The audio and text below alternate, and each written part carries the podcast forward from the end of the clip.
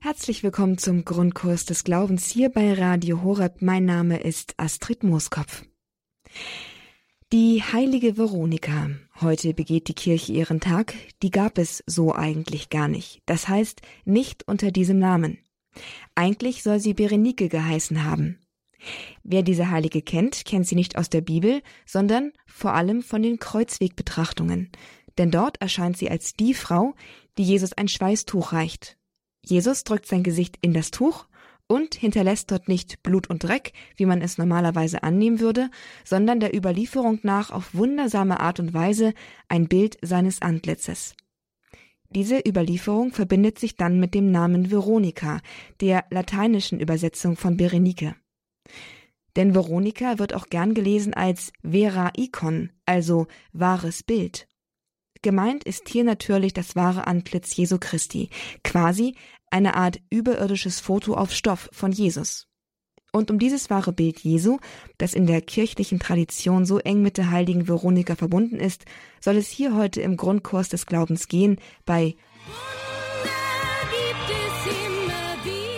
Wunder gibt es immer wieder, das Volto Santo von Manu Und dazu freue ich mich jetzt, unseren heutigen Referenten und Gast begrüßen zu dürfen. Es ist Richter Markus Vandenhövel. Er ist uns zugeschaltet aus Bochum. Dort ist er seines Zeichens, wie gesagt, Richter und sogar Vorsitzender Richter am Landgericht in Bochum. Aber nicht in dieser Funktion ist er uns heute zugeschaltet, sondern als Kenner des Themas das Tuch von Manopello beziehungsweise das Volto Santo, das heilige Antlitz von Manopello. Fünf Bücher hat er über dieses geheimnisvolle Tuch geschrieben, aber heute steht er uns im Gespräch Rede und Antwort über dieses geheimnisvolle Tuch, diese Urreliquie, diese Kronreliquie der katholischen Kirche. Grüß Gott, Richter van den Hövel, einen herzlichen Gruß nach Bochum. Ja, ich grüße Sie. Ich freue mich auf das Gespräch. Vielen Dank. Ja, ich danke Ihnen für Ihre Zeit, dass Sie uns da Ihre Expertise auch zur Verfügung stellen, dieses Wunder uns nahe zu bringen. Denn die Frage, die natürlich viele Menschen und gerade auch in unserer heutigen Zeit beschäftigt, ist, wie sah Jesus eigentlich aus? Vielleicht kennen Sie Bildmontagen vom Antlitz Jesu. Doch woher kommen sie und sind die seriös? Sah Jesus wirklich so aus? Mehr als für andere Zeiten scheint es ja für unsere Zeit besonders wichtig zu sein, etwas zu sehen bzw. jemanden zu sehen, um ein Verhältnis dazu aufbauen zu können. Und hier kommt nun die Geschichte mit dem Tuch und dem Antlitz Jesu ins Spiel. So ein Tuch gibt es nämlich bis heute, so ein Tuch, wie es in der Einleitung beschrieben worden ist, ein Tuch, auf dem sich eine Art Foto von Jesus befindet. Überhaupt gibt es eigentlich, das wissen vielleicht die wenigsten, mehrere Tücher im Reliquienschatz der katholischen Kirche, auf denen sich Abbilder Jesu finden. Herr van den Hövel, Sie kennen sich auch mit den anderen heiligen Tüchern der Kirche relativ gut aus. Sie haben auch über das Grabtuch von Turin geschrieben und damit sind wir schon beim Thema. Wir wollen uns von Ihnen in einem ersten Schritt nämlich jetzt hier einen Überblick über das Bildmaterial der katholischen Kirche von Jesus verschaffen lassen. Was für Tücher rund um das Thema Abbild Jesu kann man im Reliquienschatz der Kirche finden? Das berühmteste Tuch ist sicherlich das Turiner Grabtuch ein 4,36 Meter mal 1,10 Meter großes Leinentuch mit dem Ganzkörperabdruck Christi und natürlich mit dem Gesichtsabdruck Christi. Ein ähm, Abdruck, der auf dem Leinenstoff ruht, ohne Farbe. Das heißt, es gibt keine Farbsubstanz, die in den Stoff hineinführt. Es ist zudem ein Negativabdruck, das heißt mit dem bloßen Auge sind letztlich nur Konturen erkennbar, aber durch die Fotonegativtechnik konnte man dann seit dem Jahr 1898 aus dem Negativ gewissermaßen ein Positivbild erkennen und dann sieht man doch sehr klar, ja, Christus ins Gesicht, das Christusabbild. Das ist das berühmteste Tuch und der wohl am meisten erforschte Gegenstand, den wir auf dieser Erde haben. Das ist dann dieses berühmte Bild, das so in diesem Schwarz-Weiß und so ein bisschen, ich sag mal, verwaschen auch aussieht. Man sieht nicht so richtig klare fotografische Abdrücke, aber es ist so dieses Schwarz-Weiß-Ding irgendwie. Ich glaube, das kennt viele vom Grabbuch von Turin. Genau, das war ja die Sensation. Seit dem Jahre 1898 hat die Geschichte des Grabtuches, wenn man so will, neu begonnen, weil man zuvor eben nur die ja doch sehr schwachen Umrisse mit dem bloßen Auge erkennen konnte. Und dann bekam ein Ratsherr Secondo Pia die Erlaubnis, mit der damals gerade aufkommenden Fotografiertechnik ein Foto zu machen. Und er traute seinen Augen nicht, als er das Foto entwickelte, denn auf dem Negativ, das gab es eben damals noch vor der Digitaltechnik, erkannte man doch plötzlich recht klar, schwarz-weiß natürlich, das Gesicht Christi. Und man hat dieses Bild für eine Fälschung gehalten. Das heißt, man hat ihm nicht geglaubt, dass das tatsächlich das Produkt seiner Fotografierkunst ist.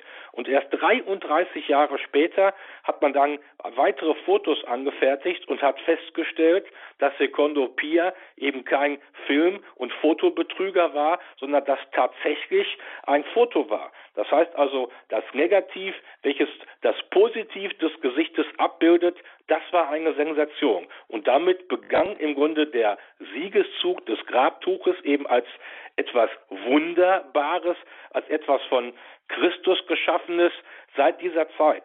Vorher hat man dem Tuch diese Bedeutung jedenfalls flächendeckend gar nicht beigemessen.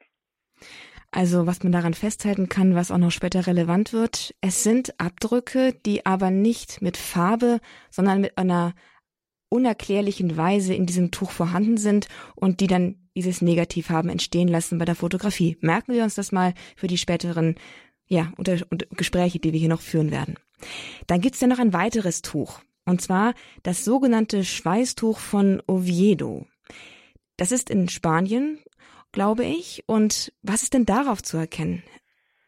Ja, das Schweißtuch von Oviedo, so haben Sie es bezeichnet, es ist richtigerweise als Bluttuch zu bezeichnen. Denn es ist das Tuch, mit dem das Blut aus dem Gesicht Christi abgewischt wurde.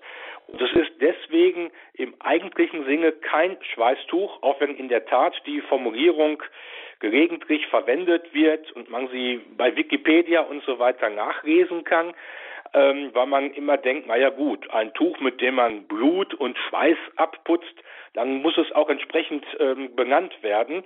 Das ist aber eigentlich kulturhistorisch nicht richtig, denn das Schweißtuch in der jüdischen Begräbnistradition ist ein sehr feines Tuch oder es kann jedenfalls ein sehr feines Tuch sein, auch abhängig von dem Stand der Person, die gestorben ist. Und es ist eine Respektsbekundung, dem toten Menschen ein feines Tuch auf das Gesicht zu legen, über das Gesicht zu legen. Das hat dann im eigentlichen funktionellen Sinne Blut beziehungsweise Schweiß aufzuwischen gar nichts zu tun. Man denke an die berühmte Lazarus-Geschichte, als Lazarus aus dem Grabe ähm, ersteht und erscheint, noch mit dem Schweißtuch auf dem Kopf, also dem Ziertuch auf dem Kopf, welches der jüdischen Begräbnistradition entsprach. Das hatte nichts damit zu tun, dass man da Blut oder Schweiß hätte aufwischen müssen, sondern es ist einfach nur eine Respektsbekundung. Übrigens, ähm, diese Tradition hat man wieder fortgesetzt bei Papst Johannes Paul II. Als er bestattet wurde, hat man ihm auf seinen Wunsch ein feines Tuch, ein Schweißtuch auf das Gesicht gelegt. Das nur zur Einleitung, weswegen man also von dem Oviedo-Tuch richtigerweise von einem Bluttuch sprechen müsste. Mit diesem Tuch hat man das Blut Jesu aus den Kopfwunden aufgefangen. Auch das entspricht der Tradition, dass das Blut mit der gestorbenen Person zusammen bestattet wird. Da darf nichts sozusagen wegkommen. Das muss alles zusammen in das Grab. Das ist, hat auch was mit den Reinheitsgeboten der Juden zu tun. Und dieses Bluttuch, auf dem man eigentlich nur einige Flecken erkennt, bekommt seine besondere Bedeutung, wenn man dieses Bluttuch nämlich über den ähm, auf das Turiner Tuch legt und auch auf den Schleier von Mangopello, auf den wir gleich zu sprechen kommen, da stellt man fest, wie einheitlich es all diesen, äh, es dem Gesicht entspricht. man kann plötzlich die, den Blutverlauf, angefangen von der Dornenhaube bis zu den Verletzungen der Nase und dem Mund, im Detail nachvollziehen. Also das heißt, das Tuch von Oviedo bekommt seine wahre Bedeutung in der Kongruenz zu Turin und zu Mangopello.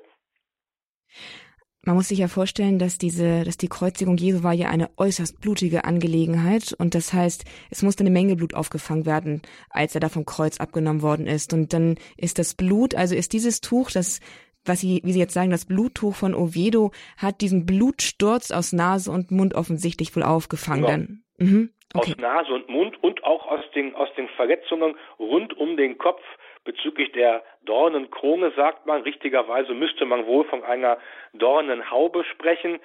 Und das Tuch ist ja etwa um den, quasi um den Kopf herum gewickelt worden. Ganz war es nicht möglich. Die Länge des Oviedo-Tuches sind etwa 82 Zentimeter. Ähm, aber es ist eben genau dazu bestimmt gewesen, diesen Blutstrom insbesondere aus der ja redierten, gebrochenen Nase und aus dem Mund aufzufangen, aber auch von den weiteren Kopfverletzungen her. Der Unterschied zum Turiner Grabtuch ist jetzt der, dass sich dort keine wundersamen Abdrücke finden. Wenn man das Tuch sieht, würde man nur sagen, aha, dort befinden sich einige Flecken ja, Blutflecken, die man sehen kann. Und interessanterweise, man kann auf dem Tuch noch den Hand- oder einen Handabdruck erkennen.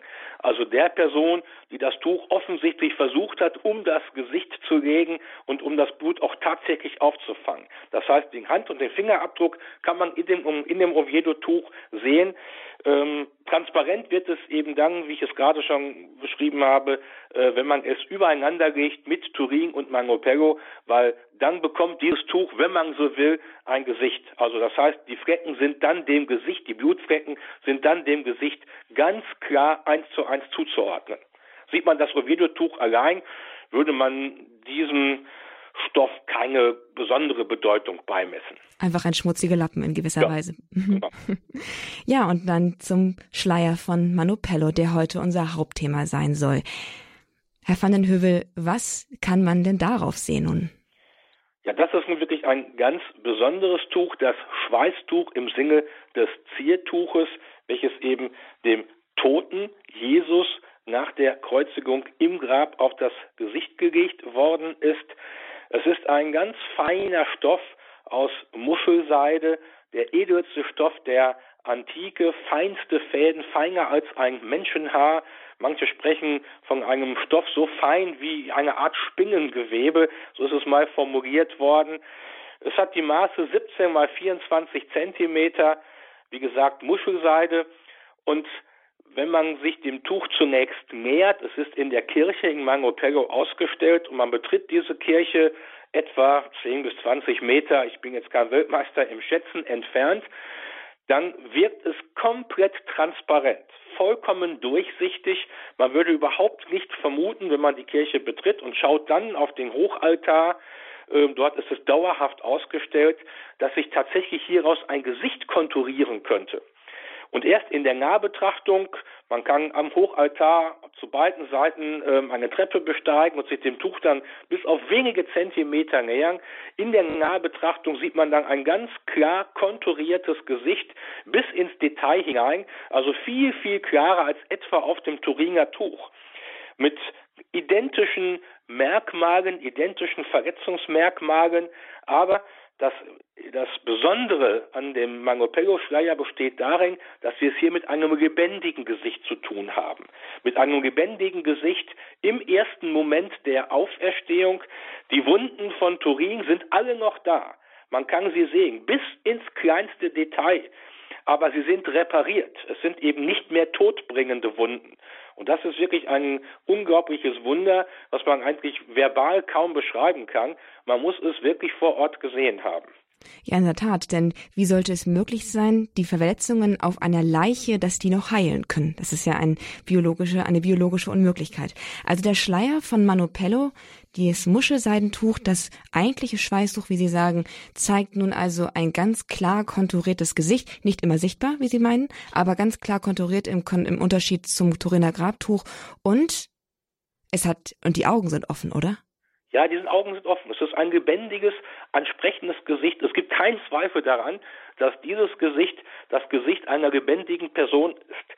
Anders als eben äh, der Gesichtsabdruck ähm, auf dem Turiner Tuch. Das ist in der Tat äh, das Zeichen der maximalen Passion, nämlich der Tod Jesu am Kreuz. Und äh, der Mangopego-Schleier zeigt den Auferstandenen.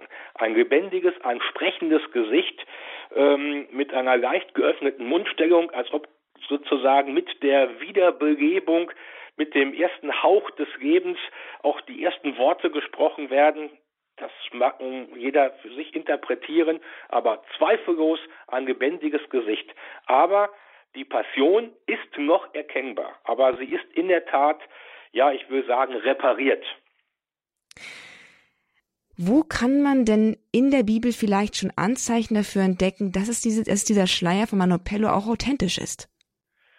Ja, es gibt eben diese wunderbare Beschreibung im Johannesevangelium in dem berühmten 20. Kapitel, wahrscheinlich die schönste Stelle der Bibel überhaupt, in dem nämlich das Auferstehungsgeschehen dargestellt wird. Und in diesen wenigen Versen, sind glaube ich neun, wenn ich richtig gerechnet habe, wird ja im Grunde die größte Geschichte der Menschheit dargestellt und die größte Perspektive, dass Jesus eben nicht nur am Kreuz gestorben ist, sondern tatsächlich auferstanden ist. Und das interessante Phänomen darin besteht aus meiner Sicht jedenfalls darin, dass Johannes im Rahmen dieser Auferstehungsgeschichte immer wieder an maximal prominenter Stelle die Grabtücher erwähnt. Und zwar die Leinenbinden. Wir sprechen heute vom Leinentuch aus Turin, welches wir gerade thematisiert haben, aber auch das Schweißtuch. Und das Schweißtuch, das auf dem Kopf Jesu gelegen hat, das zeigt auch von genau diese Begräbnistradition. Das Tuch, welches man auf das Gesicht ähm, des Toten, der toten Person hier des toten Jesus gelegt hat, das wird ausdrücklich erwähnt. Und jetzt sollte man sich die Frage stellen, warum thematisiert Johannes bei der Darstellung dieser großen Geschichte ausgerechnet Tücher? Tücher, die im Grab sind, die doch normalerweise, abgesehen von der Begräbnistradition heraus, überhaupt keine weitere Bedeutung haben sollten. Warum macht er das, wenn diesen Tüchern nicht eine besondere Bedeutung zukommt? Und insbesondere auch diese Detailinformation, dass er darauf hinweist, das, Tuch, das Schweißtuch gar an einer besonderen Stelle. Warum wird das betont, wenn es keine Bedeutung hätte? Denn dann wäre es in der Tat ähm, eine Art Thema verfehlt, Note, die man Johannes zuerkennen müsste. Das ist aber sehr unwahrscheinlich, weil er, wie auch alle anderen Darstellungen zeigen, und wirklich jedes Wort genau gewichtet und genau akzentuiert. Und deswegen hat das eine besondere Bedeutung, denn die erste Zeugin dieses Auferstehungsgeschehens ist ja nach Johannes Maria Magdalena, die sich aber in der Dunkelheit dem Grab genähert hat und diese Tücher offensichtlich nicht festgestellt hat oder noch nicht feststellen konnte und noch nicht sehen konnte. Sie hat nur erkannt, dass der Herr aus dem Grab genommen worden war. Christus war nicht mehr da. Mehr konnte sie nicht sehen. Und als dann wenig später in der ersten Dämmerung und dem ersten Lichteinfall dann Johannes und Petrus zum Grab kommen, dann nehmen sie eine ganz andere Entdeckung wahr. Neben der Abwesenheit von Christus im Grab stellen sie nun fest, es gibt die Tücher, die Leinenbinden und das Schweißtuch an einer besonderen Stelle. So, das muss auch eine besondere Bedeutung haben, sonst macht dieser Satz überhaupt keinen Sinn, wenn man eben nicht aufgrund der Tücher auch schon hätte erkennen können, dass hier etwas Wunderbares passiert ist, etwas ganz Besonderes. Und das ist ähm, aus meiner Sicht und aus Sicht vieler Leute, die sich heute intensiv mit diesen Tüchern beschäftigen, auch eine der großen Kernbotschaften von Johannes zu sagen, dass diese Tücher nicht Zeugen sind, aber Zeugnisse sind. Zeugnisse der Auferstehung Jesu. Und diese Zeugnisse können wir heute wahrnehmen in Turin. Der Schleier, äh, der, das Tuch wird nur selten ausgestellt, aber im Schleier von Mangopello jeden Tag zu sehen. Das ist die Bedeutung im Johannesevangelium. Und dann heißt es ja anschließend auch ähm, auf ähm, Johannes bezogen, er sah und glaubte. So, was sieht er denn? Also die Abwesenheit Christi kann kein Auferstehungsglauben begründen. Denn dafür kann es viele Gründe geben. Maria Magdalena hat in dem Moment, als sie die Abwesenheit bemerkt, eben nicht an die Auferstehung geglaubt, sondern hat nachvollziehbar, muss man ja sagen, aus ihrer Sicht geglaubt, dass jemand Jesus weggetragen, weggenommen habe. Aber die Jünger sahen und glaubten. Das heißt, sie konnten diesen Sachverhalt für sich verifizieren weil sie nämlich die Tücher erblicken konnten. Und interessanterweise ist ja nur wenige Zeilen später im Johannesevangelium wird ja im Grunde dieses, ich will fast sagen, diese Metapher wieder aufgegriffen bei Thomas. Auch er sah und glaubte, weil er verifizieren konnte. Er hat Jesus die Wunden berührt, in die Seite gegriffen und so weiter. Auch dann konnte er sehen und glauben. Das heißt, es gab etwas physisch Erfassbares, was die Jünger in dem Moment am Tag der, der Auferstehung am Ostersonntag feststellen konnten. Und deswegen ist das eben keine ähm, nicht nur die bloße Auferstehungsgeschichte mit sozusagen der Belanglosigkeit der Erwägung der Tücher, sondern es ist ein ganz zentrales Geschehen, welches in dem Moment die Kenntnis, dass hier etwas Wunderbares passiert ist, welches aus der Erfahrungsebene herausfällt. Das ist die Besonderheit in diesen wenigen Zeilen, wie Johannes sie kurz, knapp, aber doch sehr präzise beschreibt. Ja, man muss sich ja auch einfach mal vorstellen, als würde man selbst hineingehen. Man geht hinein und man kann, wir haben ja gerade gehört, auf dem Grabtuch von Turin kann man eigentlich mit bloßem Auge so nichts erkennen. Sie genau. sprach von der ersten Dämmerung. Da wird man nichts gesehen haben in dem Sinne. Also müssen Sie halt irgendwas gesehen haben, was ganz klar ist und was irgendwie so ein in dem Moment, in dem man es ein eindeutiges Zeichen dafür ist, dass die Auferstehung stattgefunden hat. Insofern, und da ist natürlich die Annahme, dass er in ein Gesicht, in das Gesicht Jesu geblickt hat, mit geöffneten Augen, die wahrscheinlichste Annahme, so wie es auf dem Tuch von Manupello eben zu sehen ist. Richtig, zumal wenn man eben auch die besondere Eigenschaft der Muschelseide noch berücksichtigt. Die Muschelseide, die ja äh, gerade im ersten Tageslicht diesen unfassbar beeindruckenden Goldglanz erzeugt. Ja, dieses Schimmern, auch das beeindruckt mich immer wieder, wenn man in Mango Pego ist und sieht zum Beispiel im ersten frühen Licht, dass plötzlich aus diesem zunächst blass weißlich schimmernden Tuch, welches dann sich etwas leicht bronzemäßig konturiert, dann plötzlich ein Goldglanz erscheint. Das ist sehr nachvollziehbar, dass auch das, dass das der Goldglanz gewesen ist, den auch die Jünger und speziell Johannes gesehen haben. Und dass das natürlich dann in der Tat zum Sehen und zum Glauben geführt hat. Das ist sehr nachvollziehbar. Und da sind wir auch schon, Sie haben es schon ein bisschen angerissen, bei Ihrer eigenen Erfahrung. Also Sie waren, Sie sind oft und waren es auch in der Vergangenheit schon oft Zeuge dieses Bildnisses, dieses Tuches, haben oft davor gestanden. Mit was für Phänomenen ist man als Betrachter bei diesem Bild konfrontiert? Sie haben ja auch schon im Laufe des Gesprächs einiges erwähnt, aber vielleicht können Sie es nochmal jetzt komprimiert und dann auch vielleicht noch um einige Aspekte erweitert uns beschreiben. Was sieht man, wenn man in die Kirche hineinkommt, wenn man vor dem Tuch von Manupello steht?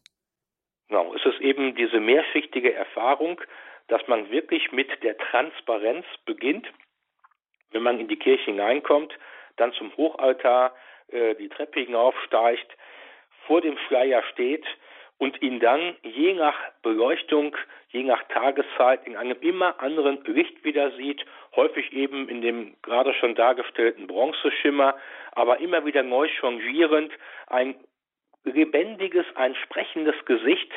Ähm, man bekommt eben dort wirklich den Eindruck einer physischen Realpräsenz Christi.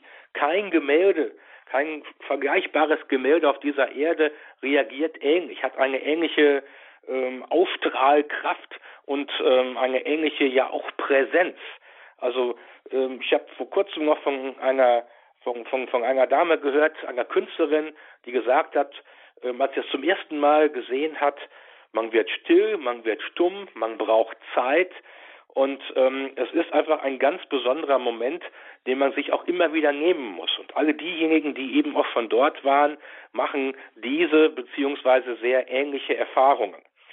Und was ist das Besondere? Das war der, glaube ich, der zweite Teil Ihrer Frage. Ähm, naja, es ist eben nicht ein gemaltes Bild. Das weiß man heute. Es gibt keine Farbe auf diesem, auf diesem hauchdüngen Schleier. Ja, ein hauchdünger Stoff, man hat ihn zerstörungsfrei untersucht auf Farbspuren oder auf Tinte, auf irgendwelche organischen Substanzen. Es gibt ja sehr viele zerstörungsfreie Untersuchungen.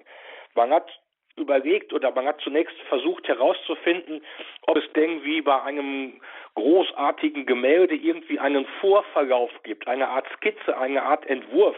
Das sieht man mit ultraviolettem Licht oder auch mit Infrarotbestrahlung wie eigentlich bei allen großen Gemälden. Kein Maler malt ein, ein, ein ganz besonderes Werk aus einem Guss heraus. Und es gibt immer Vorentwürfe, irgendwelche Skizzen. Hier sieht man überhaupt nichts. Es gibt auch nicht die Art ähm, einer Handschrift eines Künstlers. Auch das wird heute häufig untersucht, wenn irgendwie neue Kunstobjekte auftauchen, um festzustellen, handelt es sich etwa um eine Fälschung oder um das Original. Jeder Künstler hat eine Art Handschrift, ähnlich wie jeder ja auch die, die Schrift im Übrigen ähm, der individuellen Ausprägung unterliegt. Auch dies ist hier nicht feststellbar. Es ist ein Gesicht, es ist einfach da auf diesem hauchdünnen Tuch. Also ohne Farbe, ohne eine Skizze, ohne, ohne einen Vorverlauf, mit ganz vielen ähm, Details, die man auf dem Grabtuch von Turin auch feststellen kann, wenn man es entsprechend fotografisch äh, dann bearbeitet, mit dem großen Auge in Turin nicht sichtbar. Im Mangopego kann man viele kleine Punkte erkennen und mit, mit vielen Phänomenen, die naturwissenschaftlich überhaupt nicht erklärbar sind. Ich kann gerne noch bei Bedarf darauf eingehen, aber ich will zunächst Ihre weitere Frage abwarten. Es ist keine Farbe auf dem Schleier, obwohl man Farbe sieht, wenn man ihn betrachtet. Es ist kein Pinselstrich darauf nachzuvollziehen, weil eben auch keine Farbe da ist, aber es ist, es gibt, es gibt keine, keine Struktur, keine Struktur der Oberfläche, die darauf hinweist, dass es gemalt ist. Und es gibt keine Vorzeichnungen sozusagen, ja. die nahelegen, dass hier eine sozusagen eine Werksentwicklung stattgefunden hat. Es ist von jetzt auf gleich einfach auf dieses Tuch gekommen, dieses Bild. Zum Beispiel durch, durch ähm, extremes Vergrößerung mit Scannern, die man auch in der Weltraumtechnik eingesetzt hat, hat man diese feinen Muschelseitenfäden extrem vergrößert und den Zwischenraum damit transparent gemacht. Und in der Tat, in den Zwischenraum hätten sich Farbpigmente absetzen müssen, wenn man mit Farbe oder mit organischen Stoffen gearbeitet hätte. Man sieht nur die vollkommene Leere dieses ähm, hauchdünnen Schleiergewebes. Also da gibt es keine Farbe. Dann hat man äh, mit einem Raymond-Spektroskop hat man Laser, einen Laserstrahl durch das Gewebe geschickt. Das macht man heute auch bei zerstörungsfreien Untersuchungen. Und je nachdem, wie der Laserstrahl abgelenkt wird, lässt das Rückschlüsse zu auf die jeweils verwendete, meistens ja organische Substanz. Hier hat man festgestellt, eine Untersuchung aus dem Jahr 2007, ähm, dass der Laserstrahl durch das Gewebe hindurchgeht und genauso zurückkommt, ohne jede Ablenkung. Also da ist er auf nichts Organisches, wie auch immer, gestoßen. Dann gibt es aber weitere Phänomene, ähm, die man feststellen kann und die eben ja genauso oder vielleicht noch viel unerklärlicher sind. Man hat äh, festgestellt, erst in den letzten Jahren äh, durch mehrere Wissenschaftler, die also mit Materialkunde und sich mit mechanischen Prozessen äh, und diesen künstlerischen Prozessen auskennen, ähm, dass die, die roten Spuren im Gesicht, also das, was sozusagen die reparierten Wunden sind, es ist ja kein Blut im klassischen Sinne, aber das, was eben die Wunden auf dem Gesicht sind, dass diese roten Stellen, so will ich es mal sagen, die Blutstellen tiefer sitzen und das auf diesem hauchdünnen Schleiergewebe eigentlich ein Phänomen, welches man überhaupt nicht erklären kann. Hat man das festgestellt?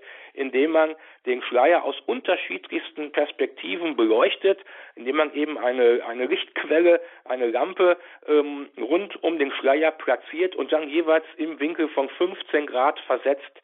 Und dann stellt man fest, dass eben nur bei einer beim Querlicht, beim beim Quer ähm, äh, beim Streulicht quer ähm, sieht man die Blutspuren. Wird die Lichtquelle direkt auf den Schleier gerichtet, dann ähm, erkennt man die Spuren nur als ja kaum kaum klar erkennbar viel tiefer liegend. Da fragt man sich schon, wie kann man auf einem solchen hauchdünnen Gewebe, das würde zusammengefaltet in eine halbe Nussschale passen, wie kann man da überhaupt sozusagen in verschiedenen Schichten ähm, arbeiten? Oder wie hätte ein Künstler, ein Maler, wenn es denn gemalt wäre, was es nicht ist, ja derart in einer derartigen, äh, mit einer derartigen Schichttechnik arbeiten können? Vollkommen unvorstellbar. Dann hat man ein weiteres Phänomen festgestellt, die sogenannte Konvex-Konkav-Vertauschung. Was bedeutet das? Man hat äh, durch den Computer ähm, eine Dreidimensionalität aus dem Gesicht errechnet.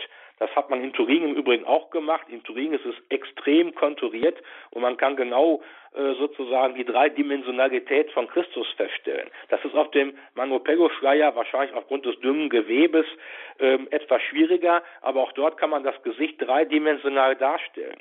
Und man stellt dann in der Dreidimensionalität, also durch die Computerberechnung fest, dass nun plötzlich sich die Höhen und Tiefen vertauschen. Das bedeutet, dass etwa die Augenbrauen nicht mehr auf dem Gesicht über den Augen aufliegen, sondern quasi in das Gesicht hineinreichen. Vollkommen unerklärlich. Das gleiche gilt für die Barthaare die ja eigentlich im King-Bereich und so weiter auf dem Gesicht aufliegen, die nun plötzlich in das Gesicht hineinzutreten scheinen. Macht man jetzt, und jetzt gibt es eine gewisse Ähnlichkeit oder Vergleichbarkeit auch zu dem Turin-Flyer, macht man jetzt sozusagen eine, eine Negativ-Positiv-Vertauschung, eine Farbvertauschung wie in der frühen Fotografie, dann stimmen plötzlich die Höhen und Tiefen wieder. Und dann sind die Haare und die Augenbrauen und so weiter wieder auf dem Gesicht aufliegend. Auch das ist naturwissenschaftlich völlig unerklärlich. Insbesondere, das ist ja ein Einwand, der immer auch von Kritikern gebracht wird, es handelt sich vielleicht doch um eine um ein wundersames Kunstwerk von Menschenhand, dann müsste man wirklich den Künstler mal irgendwann im Mittelalter oder wann auch, auch immer finden, der genau mit diesen Phänomenen, also sozusagen im umgekehrten Verhältnis zur Sichtbarkeit malen kann. Ich kenne keine solche Person nicht und ich, soweit ich weiß, ist die auch nicht in der Kunstgeschichte überliefert. Ähm, das ist aus meiner Sicht nicht vorstellbar. Und vielleicht noch ein letztes äh, kleines oder vielleicht sogar ganz großes Phänomen. Ich hatte gerade von dem unterschiedlichen Lichteinfall je nach dem Winkel der Beleuchtungsquelle gesprochen. Man stellt fest, dass dieses Bild sich eben nicht nur nach hell und dunkel verändert, sondern auch strukturell verändert. Das heißt also, je nach Einfallwinkel verändert sich insbesondere gut erkennbar die Mundstellung, nämlich vom geöffneten Mund zum ja, nahezu komplett geschlossenen Mund. Auch dies ist ein Phänomen, welches man übrigens selbst mit dem bloßen Auge feststellen kann, je nach Beleuchtung, welches aber auch verschiedene Wissenschaftler immer wieder für sich verifiziert haben, weil es so unglaublich ist. Und das wäre eigentlich heute nur erklärbar mit einem Mehrschichtenbild im Sinne einer Holographie, dass man eben verschiedene Schichten übereinander legt.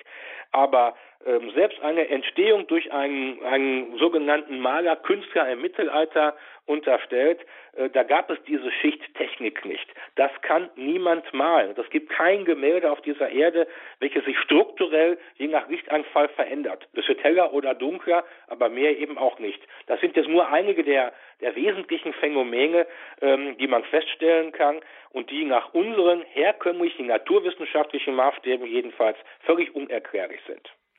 Ein Bild in Licht gemalt sozusagen, von dem man sich vorstellen kann, dass es auf dem Antlitz Jesu lag und im Moment seiner Auferstehung ein Foto von ihm gemacht hat. Nicht mit einer Linse, sondern eben, tja, Kraft eines Wunders. Was auf jeden Fall sicher ist, es gibt ein Tuch, auf dem auf wundersame Art und Weise ein Gesicht zu sehen ist, das eigentlich gar nicht zu sehen sein dürfte. Dieses Gesicht ist deckungsgleich mit dem Gesicht auf dem Grabtuch von Turin, mit dem Unterschied, dieses Gesicht ist lebendig, die Augen sind offen und die Wunden sind offensichtlich am Verheilen oder sind gerade frisch verheilt. Es liegt also nahe, dass es sich bei der Person im Grabtuch von Turin um die gleiche Person handelt, die auch auf dem Schleier von Manopello zu sehen ist. Jesus Christus. Soweit mal die Erkenntnisse bis jetzt hier im Grundkurs des Glaubens in unserer Sendung Wunder gibt es immer wieder, das Volto Santo von Manopello mit Richter Markus van den Hövel, dem Autor verschiedener Bücher über das Tuch von Manopello und unserem Experten hier in der heutigen Sendung. Mein Name ist Astrid Mooskopf. Ich freue mich gleich nach einer kleinen Musikpause mit Lauren Daigle und Turn Your Eyes Upon Jesus mit Markus van den Hövel noch weiter ins Gespräch zu kommen, dann unter anderem über die Geschichte des Tuches von Manopello. Wie ist es überhaupt dorthin gekommen? Denn ursprünglich muss es ja in Jerusalem gewesen sein, oder? Dazu gleich mehr nach einer kurzen Musikpause mit Lauren Daigle und Turn Your Eyes Upon Jesus hier im Grundkurs des Glaubens bei Radio Horeb. Schön, dass Sie mit dabei sind. Bleiben Sie dran. Es bleibt spannend. Turn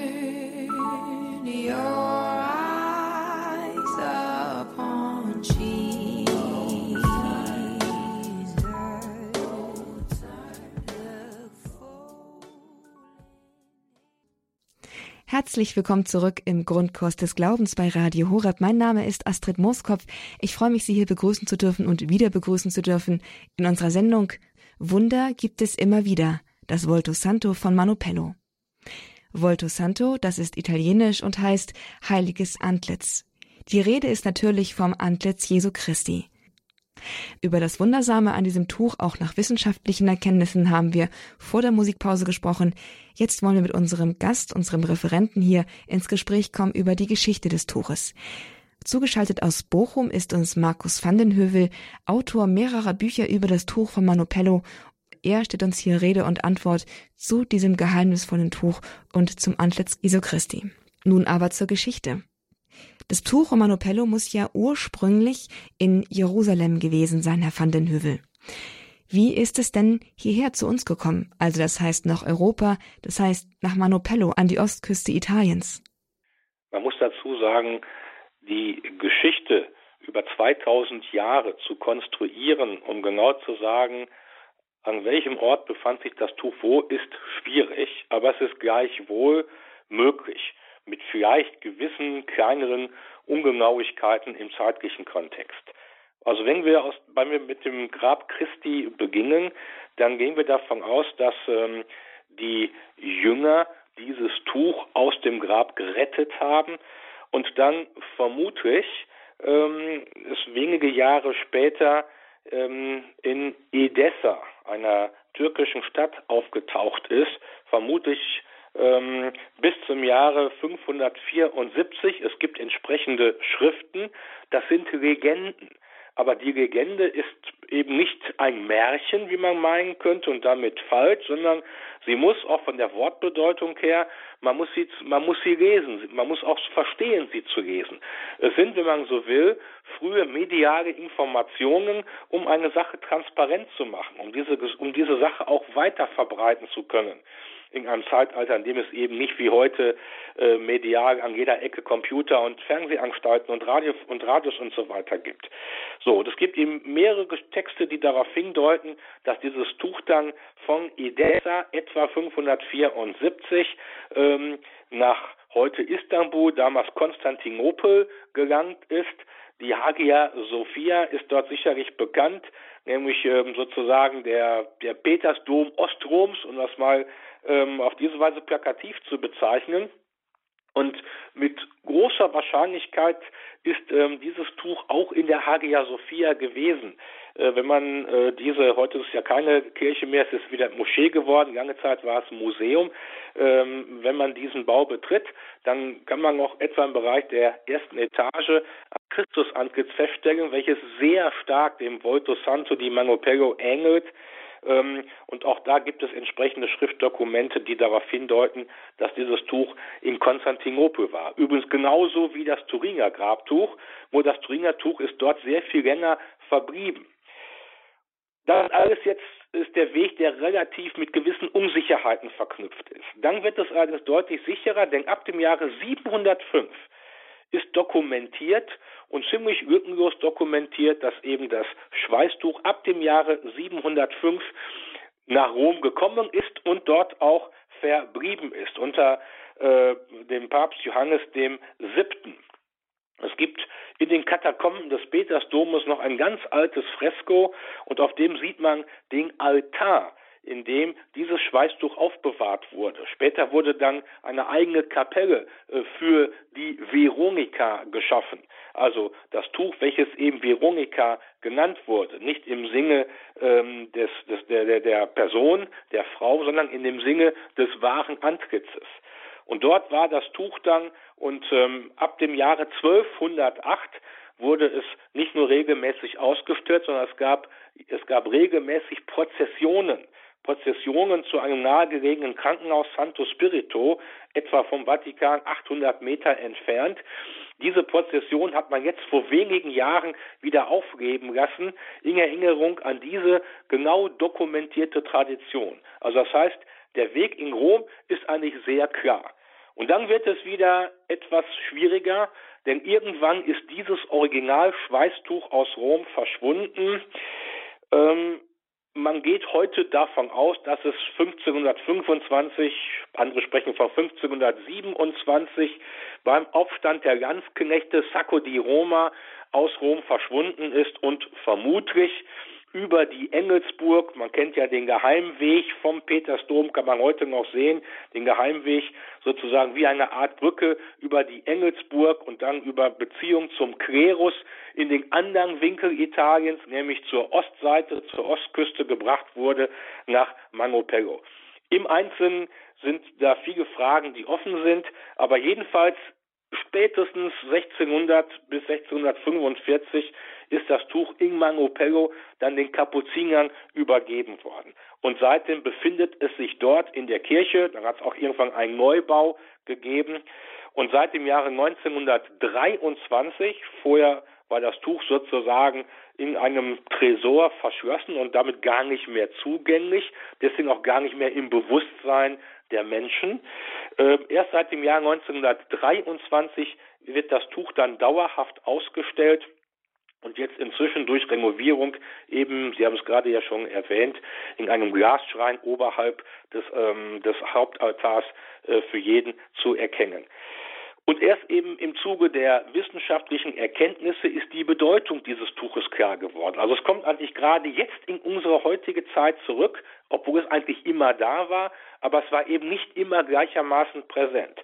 Und gerade jetzt Vielleicht auch, wo viele ja sich äh, sehr kritisch der Kirche gegenüber äußern und abwenden. Es kommt eigentlich jetzt zurück, um sozusagen Beweis beziehungsweise Zeugnis abzulegen über das, was vor 2000 Jahren in Jerusalem geschehen ist. Damit geben Sie mir schon das Stichwort, Zeugnis abzulegen, was vor 2000 Jahren in Jerusalem passiert ist. Vor der Pause haben wir ja über die Grenzphänomene, über die wissenschaftlich nicht erklärbaren Phänomene in Bezug auf dieses Tuch gesprochen. Und ich habe mir so gedacht, als ich mich auf das Interview vorbereitet habe, es ist doch reichlich unbefriedigend, immer nur zu sagen, was nicht erklärt werden kann, sondern auch mal den Blick darauf zu lenken, was denn diese unerklärlichen Punkte eigentlich zu bedeuten haben, worauf sie hinweisen könnten. Und Sie haben jetzt eben auch schon gesagt, Zeugnis für das, für das Geschehen von vor 2000 Jahren. Können Sie uns das nochmal genauer ausführen? Worauf weisen denn diese Phänomene eigentlich hin? Ja, sie verifizieren die Schrift. Es gibt ja das Prinzip Soga Scriptura, nur die Schrift allein, aber man weiß, dass die Schriften ja später entstanden sind. Auch darüber diskutiert man heute, wann genau, das ist auch gar nicht so interessant. Aber diese Tücher, und dazu gehört das Thuringer Grabtuch als das als die Leinenbinden das Leichentuch. Dazu gehört eben in der Übereinstimmung auch das Bluttuch von Oviedo und natürlich das Schweißtuch von Mangopello. Diese drei Tücher dokumentieren die Passion. Das sieht man eben in Turin. Wenn man sich den Ganzkörperabdruck anschaut, dann kann man jeden Peitschenhieb der Geißelung nachvollziehen, die gesamten Wunden, den ganzen Stich, all das, was in der Bibel beschrieben wird, enthüllt sich dort in einer unglaublichen man kann beinahe schon sagen, brutalen Klarheit auf dem Thuringer Tuch. Man hat ja all dies festgestellt. Wir hatten von den massiven Kopfverletzungen ähm, inklusive des Nasenbruchs schon gesprochen. Das heißt, die gesamte Passion, die damals übrigens Mel Gibson zum Anlass genommen hat, seinen Film zu drehen und die Details aus der Information des Turiner Grabtuches genommen hat, all dies zeigt sich in Turin. Und dann kommt ja der große Knackpunkt sozusagen in der Geschichte, nämlich ist denn die Auferstehung eigentlich nur eine Metapher? Wie viele ja noch meinen, ist das dann nur eine schöne Geschichte und im Ganzen ein positives Ende zu verleihen? Oder ist das wirklich ein reales Geschehen gewesen, auch wenn wir Menschen Schwierigkeiten haben, das nachzuvollziehen, weil es aus unserer Erfahrungsebene herausfällt? Und diesen weiteren entscheidenden Punkt, nämlich was ist mit der Auferstehung, den zeigt uns Mangopello, weil uns Mangopello nämlich das identische Gesicht zeigt. Es ist kongruent, in jedem Detail identisch mit Turin, aber nicht mehr die Passion, nicht mehr das Leichengesicht, das Gesicht des Gestorbenen, des gekreuzigten Christus, sondern das Gesicht der Auferstehung, ein lebendiges Gesicht mit reparierten Wunden. Das sind, diese Tücher sind damit die ersten Zeugnisse ähm, des des Leidens, Sterbens Christi und der Auferstehung und damit die ersten Seiten der Evangelien. Und klarer könnte die Schrift nicht verifiziert werden als durch diese Bilddokumente. Denn den stärksten Inhalt geben immer Bilder wieder. Man sieht das ja am Computer schon bei Dateien. Bilddateien brauchen immer wesentlich mehr Speicher ähm, als selbst wenn ich, wenn ich 5000 Seiten komprimiere und, und speichere, das ist kein Problem. Und die Bildinformation ist immer die intensive Information. Auch wenn wir als Menschen uns an Ereignisse erinnern oder an etwas zurückerinnern, haben wir immer Bilder vor Kopf. Ganz selten nur Texte. Das mag im Einzelfall auch mal gegeben sein, aber wir denken an Bilder. Die haben sich bei uns eingebrannt sozusagen wie auf einer Festplatte. Und diese Bilder rufen wir ab und dementsprechend reagieren wir auch. Und deswegen sind diese Bilddokumente hier auch so wichtig, weil sie eben diese Schrift, die ja auch nicht immer leicht zu verstehen ist. Was ist Gleichnis? Was ist reales Geschehen? Was ist vielleicht auch nur eine Metapher? Weil sie dieses in einer unglaublichen Klarheit verifizieren. Wow, das macht wirklich die Bedeutung für die Kirche, für den Glauben dieser Tücher ganz ganz deutlich. Und jetzt wollen wir nochmal auf den subjektiven Standpunkt dessen kommen. Und zwar, Sie haben ein Buch geschrieben, Herr van den Hövel, Causa Manopello, und dort sammeln Sie Zeugnisse von Leuten, die vor diesem Tuch gestanden haben, ganz unterschiedliche. Wie fallen denn diese Zeugenaussagen aus? Ja, vielleicht ein Satz vorweg. Also die Idee zu diesem Buch entstand eigentlich darin, das war übrigens eine Idee auch äh, maßgeblich von Paul Bade, äh, der sagte, man müsste doch mal eine Art Beweisaufnahme machen. Und zwar Zeitzeugen, die vor dem Schleier schon gestanden haben, zu interviewen und ähm, zu befragen, ähm, um unterschiedlichste Eindrücke zu sammeln und damit auch unterschiedlichste Erkenntnisse, maximale Vielfalt. Und das war die Idee. Und dann sollte die Idee aber eben nicht so fortgesetzt werden, dass danach eine Bewertung kommt, sondern das Buch sollte ähm, die Stimmen vieler unterschiedlicher Menschen sammeln, ähm, dann aber dem Leser die Bewertung selbst überlassen. Also, wenn man so will, ein Buch mit offenem Ausgang. Das war mir persönlich auch viel sympathischer. Ich selber bin klar positioniert, aber ich wollte eben nicht selbst jetzt dem Leser eine Entscheidung aufs Auge drücken, sondern ich würde dem Leser etwas an die Hand geben nach dem Motto, liest dir einfach mal diese unterschiedlichen Stellungnahmen unterschiedlicher Menschen vor. Das sind Journalisten und Ärzte und Künstler und Theologen und Historiker und im Grunde ganz viele äh, Menschen, die vor diesem Schleier gewesen sind. Manche, die von vornherein gläubig waren und sind, andere sind es geworden, andere sind kritisch, auch kritisch geblieben, wieder andere haben sich berühren lassen. Und all diese unterschiedlichsten Nuancen, die wollte ich wiedergeben, aber eben ergebnisoffen. Am Ende soll jeder Leser selbst sozusagen wie am Ende einer gerichtlichen Beweisaufnahme jetzt äh, zu seiner eigenen Überzeugung kommen und sich seine eigene Meinung bilden. Das ist die Intention des Buches. Und um das zusammenzufassen, das sind wirklich sehr viele Menschen dort, äh, habe ich interviewt. Ähm, nahezu alle haben sich berühren lassen. Es gibt, glaube ich, niemanden, den dieses Schleiertuch kalt lässt. Der Kritiker wird damit nicht fertig, weil er es nicht versteht und er muss sich vielleicht davon abwenden. Die meisten sind an einem positiven Sinne berührt, die klar überwiegende Mehrheit. Alle erkennen an, dass ähm, man vor einem Tuch steht, welches man wirklich wenige Zentimeter vor den Augen hat und trotzdem kann man es nicht erklären. Man kann viel sehen, man kann vielleicht sogar alles sehen, man kann aber nur ganz wenig erklären. Das ist eine Erkenntnis, die die meisten teilen. Was dann daraus folgt, äh, das ist immer wieder sehr unterschiedlich. Und diese Erfahrung haben aber nicht nur die in dem beschriebenen Buch von mir vernommenen Zeugen gemacht, so wie ich sie mal bezeichne, sondern das machen eigentlich alle Pilger, die äh, vor dem Schleier dabei sind. Ich selbst hatte auch bislang das Glück, einige Menschen nach Mangopello führen zu dürfen und ihnen den Schleier zu zeigen. Und es war eigentlich immer einhellig, von vielleicht marginalen Ausnahmen abgesehen, alle haben sich berühren lassen und die meisten haben gesagt, das ist eine neue Erfahrung, das ist eine neue Dimension in unserem Leben. Aber wie gesagt, diese Schlussfolgerung, die sollte wirklich jeder Einzelne für sich ziehen. Die wollte ich nicht vorgeben. Deswegen hat das Buch, wenn man so will, eben nicht als Ende das Ergebnis einer Beweisaufnahme, ähm, sprich eine Art Urteil, wie es in einem Gerichtsprozess ähm, der Fall gewesen wäre, sondern diese Schlussfolgerung, die muss jeder Leser für sich selbst ziehen. Ich würde als Fazit sagen, es gibt niemanden, der sich von diesem Tuch nicht berühren lässt. Und wenn auch auf unterschiedliche Weise. Ich hatte vorhin davon gesprochen, dass äh, diese historische Prozession, die im Jahr 1208 schon gestartet war, in Rom wiederbelebt worden ist im Jahr 2016, wenn ich es jetzt richtig in Erinnerung habe. Und da ist eine Kopie dieses Schleiers auf dem Petersplatz ähm, zu histori den historischen Weg zu dem Hospital Santo Spirito getragen worden, wo damals Kranke gesegnet wurde. Das heißt, plötzlich wurden Menschen auf dem Petersplatz, und da war der noch voll und belebt, ähm, wurden jetzt mit dem Gesicht Christi konfrontiert. Und diese Reaktionen zu sehen, das war nun sehr ähnlich wie die von mir interviewten Zeitzeugen.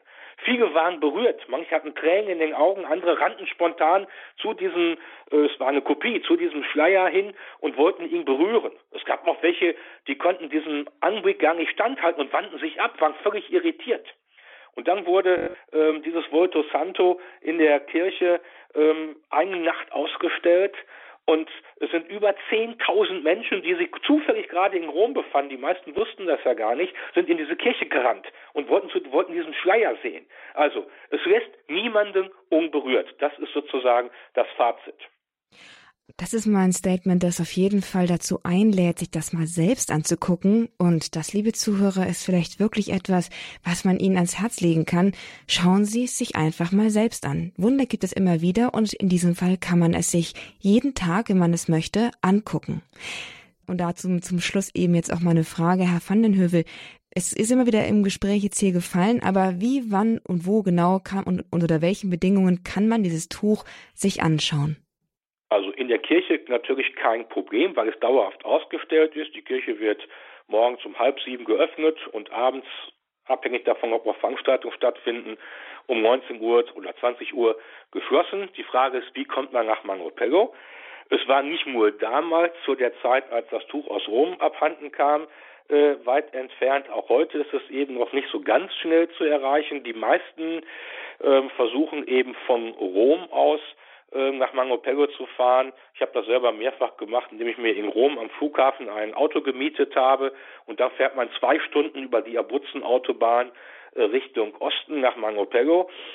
Man kann aber auch inzwischen direkt den nächstgelegenen Ort Pescara an der Ostseite anfliegen. Ähm, auch das ist möglich. Aber es gibt da eben verschiedene Möglichkeiten. Und jetzt inzwischen, seit zwei, drei Jahren, ist direkt neben der Kirche ein zunächst sehr verrottetes, jetzt aber wunderschönes Pilgerzentrum entstanden bzw. renoviert worden. Ein Hotel, keine Luxusherberge, aber mit sehr schönen, sauberen, hellen, freundlichen Zimmern, inklusive Dusche, WC, einem wunderbaren Essen und einer wunderbaren Atmosphäre. Das kann man anmieten ähm, via Internet, sodass also heute es deutlich unproblematischer geworden ist, nach Manopego zu reisen, als das vielleicht früher der Fall war. Ich kann nur jedem empfehlen, es lohnt sich und ob man es über Rom mit oder mit Rom kombiniert ähm, oder mit Direktflug nach Pescara. Also es gibt da verschiedene Möglichkeiten. Es gibt auch inzwischen Busreisen oder ein, ein Angebot von Rom mit dem Zug, ich glaube auch mit, mit einer Busverbindung sogar nach Mangopego zu fahren. Also es ist heute wirklich gut möglich, ähm, sich einfach dieses unglaubliche Wunder, welches wir haben, anzuschauen, zu betrachten, davor still zu werden. Ja, und dann vielleicht auch eine andere Dimension kennenzulernen, mit der man, mit der heute die heutigen Menschen eigentlich gar nicht mehr gerechnet hätten.